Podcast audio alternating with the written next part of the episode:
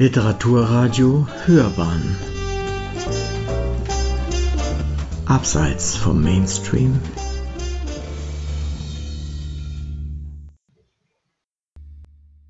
Literaturkritik.de Zurück in die Zukunft. Matthias Senkel will das Poem Dunkle Zahlen des Eisernen Golems GLM3 ins Deutsche übertragen haben und ist damit auf der Shortlist des Leipziger Buchpreises gelandet. Eine Rezension von Jan Süselbeck. Vielleicht ist unsere Galaxie nur ein winziger flimmernder Nebel in einem Einwegglas. Es steht in einem blendend weiß gekachelten Kubus auf einem Labortisch. Mit bloßem Auge betrachtet sieht der Behälter leer aus. Mittels einer optoplasmatischen Lupe, die darüber angebracht ist, kann man sich jedoch ins Innere zoomen. Dann sieht man unzählige glitzernde Staubkörnchen und glimmende Cluster, deren Zwischenräume von milchig fluoreszierenden Schleiern sowie von dunklen Fäden durchsetzt sind. Dreht man weiter am Binokular, taucht plötzlich unser Sonnensystem auf und schließlich ein blau-weiß-brauner Planet, die Erde. Doch wo befinden wir uns eigentlich? Neben dem weißen Kubus erstreckt sich eine kilometerlange Lagerhalle. Hier reiht sich Hochregal an Hochregal und jedes einzelne ist vom unteren bis zum oberen Fach mit leicht getrübten, leer anmutenden Einweggläsern bestückt. Klingt fantastisch? Gut. Möglicherweise ist all dies auch nur Resultat eines Moskauer Drogentrips im Perestroika-Jahr 1985. Das multidimensionale Szenario wäre demnach Teil eines Albtraums von Mireia Fuentes, Fachübersetzerin der kubanischen Auswahl bei der damaligen, allerdings fiktiven internationalen Spartakiade der jungen Programmierer. Mireia wiederum ist die Protagonistin eines russischen Poems über ihr Spionageabenteuer, das von einer golemartigen Literaturmaschine GLM3 errechnet worden ist. Deutsch von Matthias Senkel. Soweit zur vielfach verschachtelten Herausgeberfiktion des Romans Dunkle Zeiten, der 2018 für den Preis der Leipziger Buchmesse nominiert worden ist. Ein weiterer Etappensieg für den Klarglas Witzbold Senkel, der seit seinem verschmitzten Debüt Frühe Vögel fünf Jahre an diesem zweiten Buch gearbeitet hat. Es handelt sich um polyhistorische Fortsetzungsfantastik mit Ansage. Der Erstling, der unter anderem mit dem Raurieser Literaturpreis ausgezeichnet wurde, ließ in seiner komplexen, mosaikartigen Erzählstruktur bereits erkennen, dass Senkel damit begonnen hatte, an einer ausufernden literarischen Technik und moderne Geschichte zu arbeiten, die durch sein kommendes Werk weiter meandern würde. Gesagt, getan. Dunkle Zahlen bietet eine auf den ersten Blick verblüffend authentisch wirkende und gut recherchierte Zeitreise in die Geschichte des Kalten Krieges, betrachtet aus der Perspektive junger zeitgenössischer Architekten und Nachwuchsinformatiker, die sich in aberwitzigen Vor- und Rückblenden um die Heldin Mireia gruppieren. Drohen hier antikommunistische Klischees? Gewiss. In der Sowjetunion dieses Romans geht vieles schief. Und zunächst einmal sieht alles aus wie in dem Stereotyp einer unweigerlich zum Untergang verurteilten Diktatur des Proletariats. Alle überwachen sich gegenseitig und die genaue Identität vieler dunkler Gestalten in der doppelten Buchführung dieses literarischen Zahlenspiels bleibt ungewiss. Mireas kubanische Spartakiden-Kollegen werden bereits vor Wettbewerbsbeginn aus dem Verkehr gezogen und an geheimem Ort in eine angebliche Quarantäne verbracht. Wir folgen der unfreiwilligen Agentin Fuentes, die sich auf die Suche nach ihren Landsleuten macht. Durch eine achterbahnartige Satire auf den Bond-Film Liebesgrüße aus Moskau 1963. Am Vorabend von Tschernobyl 1986 und Matthias Rosts Kremlflug 1987. Der akrobatische Zitatismus, der bereits frühe Vögel kennzeichnete, geht hier erneut auf olympischen Rekordkurs.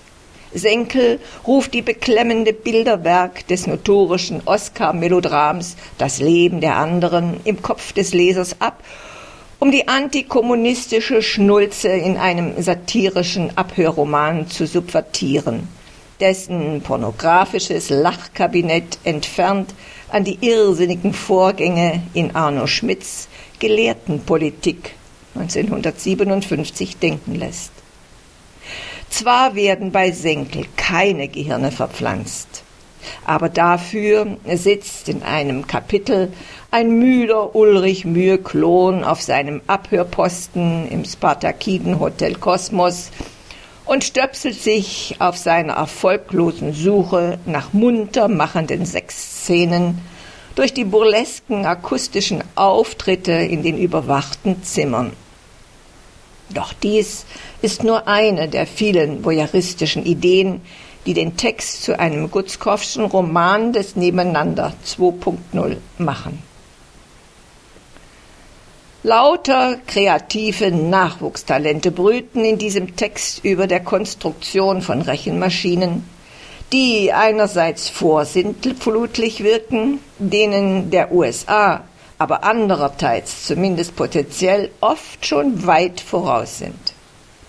Hieraus entwickelt der Autor weitere implizite Satireebenen die futuristischen Programmier-, Propaganda-, Überwachungs- und Zensurszenarien, die in Senkels Roman von Sowjetfunktionären durchgespielt werden, sind im Social Media und drohenden Zeitalter längst Realität geworden. KGB-Generalmajor Norgow etwa träumt von einem Datenverarbeitungssystem, mit dem sämtliche Gespräche und Schriftstücke bereits während ihrer Aufzeichnung analysiert werden könnten. Erst dann wird es möglich, jeden Bürger lebensumspannend zu begleiten, seine Taten und Äußerungen automatisch auszuwerten, um jederzeit ein Gesamtbild seiner Gesinnung erstellen zu können. Fehlverhalten bereits im Entstehen zu erkennen und unverzüglich zu korrigieren, damit Verstöße gegen die öffentliche Ordnung überhaupt nicht erst zustande kommen. Das klingt irgendwie bekannt. Wie wir mittlerweile wissen, endete der Kalte Krieg nicht mit dem Mauerfall.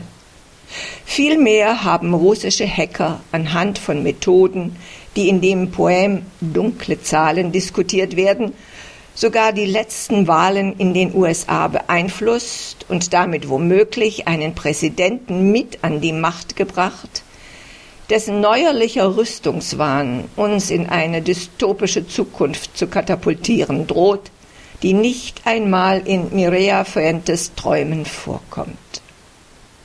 Kurz, Senkels Text erinnert uns letztlich daran, dass die Überwachungs- und Propagandarealität im Jahr 2018 noch viel verrückter aussieht als in dem 1985 in der westlichen Welt in die Kinos gekommenen Blockbuster Zurück in die Zukunft, in dem der Zeitreisende Marty McFly, Michael Fox, im Jahr 1955 Schwierigkeiten damit hat, einem Wissenschaftler zu erklären, dass der drittklassige Western-Darsteller Ronald Reagan drei Jahrzehnte später US-Präsident sein werde. Implizit handelt dieser vertrackte Metaroman aber auch von literaturwissenschaftlichen Methoden, die derzeit die Digital Humanities umtreiben und dort frappierenderweise bislang kaum weiter entwickelt werden konnten als in Senkels stalinistischer Mathematikkomödie, deren Kernszenen zwischen den 1940er und den 1980er Jahren angesiedelt sind und schließlich bis ins Jahr 2023 reichen. Welch böse Ironie. Demnach würde die aktuelle Germanistik begeistert mit Ideen arbeiten, die der KGB in der Spätphase der Sowjetunion als Keimzelle einer utopischen, automatisierten Antisubversionseinheit entwickelte. Doch damit nicht genug der Senkelschen Verwirrspiele. Der gesamte Roman scheint auf das 1836 begonnene Automatengedicht Die Welt eines genialischen Zeitgenossen Lermontows namens Gavril Jefimowitsch Teterewkin zurückzugehen, der 1841 in einem seiner sinnlosen Duelle bei Smolensk ums Leben kam. Viele der ausgelegten Spuren im Buch führen jedoch ins Nirgendwo. Senkels halsbrecherisch strukturierte Roman beinhaltet etwa eine literaturgeschichtliche Abhandlung über Teterewkin, die mitten im Text als Nachwort auftaucht und mit Fußnoten und bibliografischen Angaben den Eindruck erweckt, es handele sich um einen pseudo-akademischen Exkurs über einen dennoch realen russischen Autor. Unter der Rubrik Enzyklopädisches ist sogar ein Screenshot eines Wikipedia-Eintrages zu Teterewkin abgedruckt. Googelt man allerdings selbst danach, so findet man kein Äquivalent im Netz, sondern nur eine Stelle in Senkels Roman Frühe Vögel, in dem Teterewkin bereits erstmals auftauchte. Dieser Phantomdichter soll nun also ein vergessenes Werk geschrieben haben, dessen poetologisches Konzept als Vorstufe des uns vorliegenden totalen Gedichts aus dem Elektronenhirn eines eisernen Erzählgolems erscheint, eben jener verschollenen Literaturmaschine GLM3, die den nun von Senkel angeblich übersetzten Roman Dunkle Zahlen ursprünglich verfasst haben soll. Noch Fragen? Mit diesem knapp 500-seitigen Avantgarde-Monstrum von einem Text wird Senkel sicher viele Lese überfordern. Und tatsächlich fragt man sich bei der Lektüre oft, warum man eine Art sowjetisches Handbuch für Elektrotechniker lesen und wo der abstruse Multiplot noch hinführen soll. Zudem hat noch immer kein Lektor dem 1977 geborenen Autor verraten, dass er dringend damit aufhören muss, in jedem zweiten Satz das Unwort nichtsdestotrotz zu verwenden. Gewiss, das sind Details, beziehungsweise im ersteren Fall Kritikpunkte, die klassische moderne Literatur nicht zu scheren braucht. Ist es doch gerade begrüßenswert, dass es in der deutschsprachigen Gegenwartsliteratur noch so sperrige und zugleich mit einem abgründigen Humor gesegnete Autoren wie Matthias Senkel gibt. Die erzählerische Experimentier- und Spielfreude Matthias Senkels ist und bleibt bemerkenswert. Der Literaturbetrieb kann sich warm anziehen. Fast sieht es danach aus, als sei das alles erst der Anfang gewesen. Sie hörten Literaturkritik.de Zurück in die Zukunft.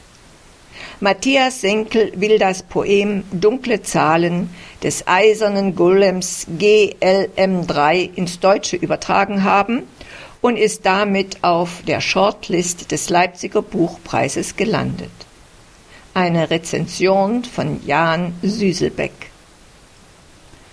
Das Buch ist 2018 im Matthias von Seitz Verlag erschienen und kostet 24 Euro. Es las Marlisa Tum.